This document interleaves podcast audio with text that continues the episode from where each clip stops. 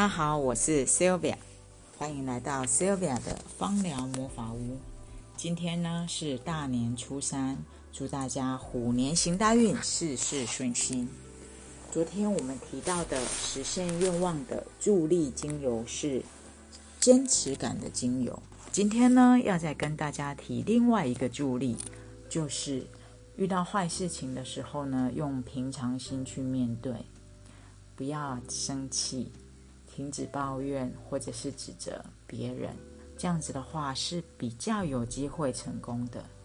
但是有时候呢，真的不是 EQ 的问题，而是就莫名的很想生气。那这时候就要注意喽，很可能是肝的问题。所以现在就让我们一起来听听养肝精油有哪一些，又该怎么用呢？常常生气吗？最近在新闻上面看到有一个演艺圈的大哥，然后骂了呃演艺圈的人员，而且常常都听说这个大哥平常脾气就不好。有时候我们在职场上也会发现有这样子的人，或者是说有时候我们就会不自觉的发脾气。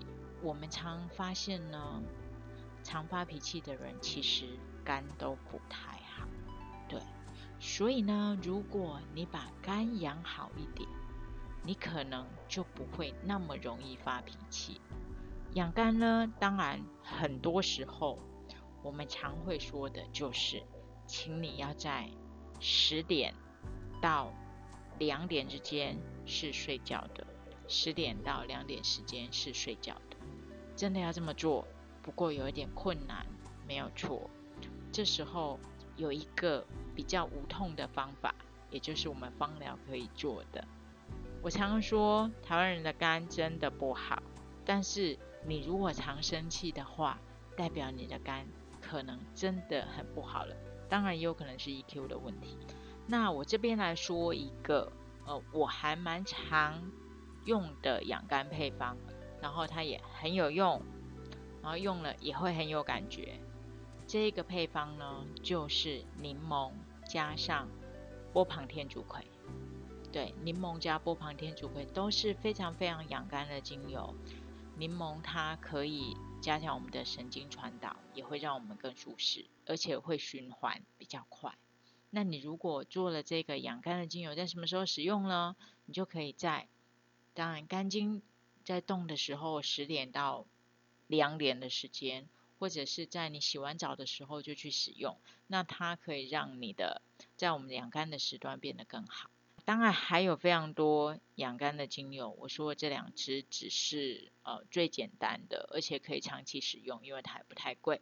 为什么我说还有很多其他的养肝精油呢？因为你也可以用玫瑰呀。桉油醇迷迭香，它除了前面我们讲过的那一些功能之外，它其实也有养肝的功效，所以我非常非常的喜欢桉油醇迷迭香。